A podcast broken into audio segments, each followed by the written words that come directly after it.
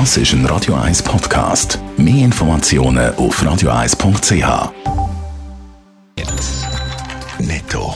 Das Radio 1 Wirtschaftsmagazin für Konsumentinnen und Konsumenten wird Ihnen präsentiert von Blaser Greinicher.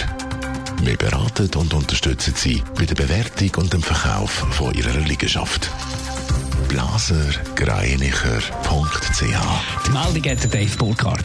Der Bundesrat plant vor der Weihnacht offenbar nicht mit einem zweiten Lockdown. Sollte sich die Reproduktionszahl nicht deutlich erhöhen, will der Bund die Lage erst am 28. Dezember neu beurteilen und dann allenfalls weitere Massnahmen ergreifen. So sieht der Notfallplan vom Bund aus, wo am Tag vorliegt. Anders sehen das Kantone, sie fordern weitere Massnahmen noch diese Woche, zum Beispiel die Schliessung der Restaurants. Die Post warnt vor den Folgen von einem zweiten Lockdown fürs Personal. Normalerweise gäbe es nach den Festtagen einen Rückgang bei den Paketmengen, sagt der Postsprecherin gegenüber SRF. Das sei wichtig für die Pöstler, um mal durchschnaufen Bei einem Lockdown würden Online-Bestellungen und damit auch Paketmengen auch nach der Weihnachten aber auf einem höheren Niveau bleiben. Zinsen bei der dritten Säule sinken auf ein Rekordtief. Bei Schweizer Dualkonten liegt der durchschnittliche Zinssatz gerade mal noch bei 0,14 Prozent. Das teilt der Online-Vergleichsdienst Moneyland mit. Bei gewissen Banken wie der J. Safra Sarasin gibt es gar keine Zinsen. Bei der UBS liegt er bei 0,05 Prozent. Zum Vergleich, 1992 ist der durchschnittliche Zins bei der dritten Säule noch bei 7 Prozent gelegen.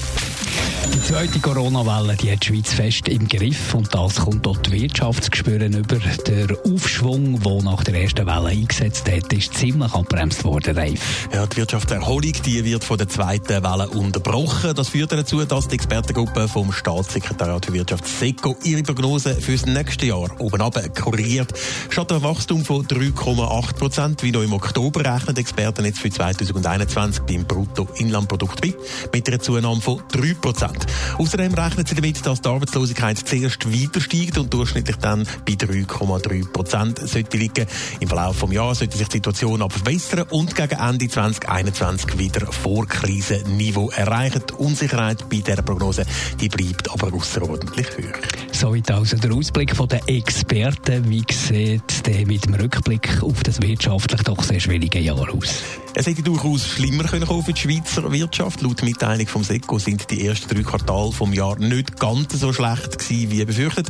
Trotzdem rechnen die Experten bis Ende Jahr beim BIP mit einem Rückgang von 3,3 Prozent. Das ist zwar weniger als die 3,8 Prozent bei der letzten Prognose im Oktober, aber immer noch der stärkste Rückgang seit 45 Jahren.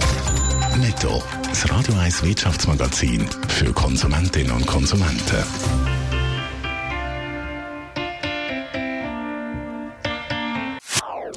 Das ist ein Radio 1 Podcast. Mehr Informationen auf radio1.ch.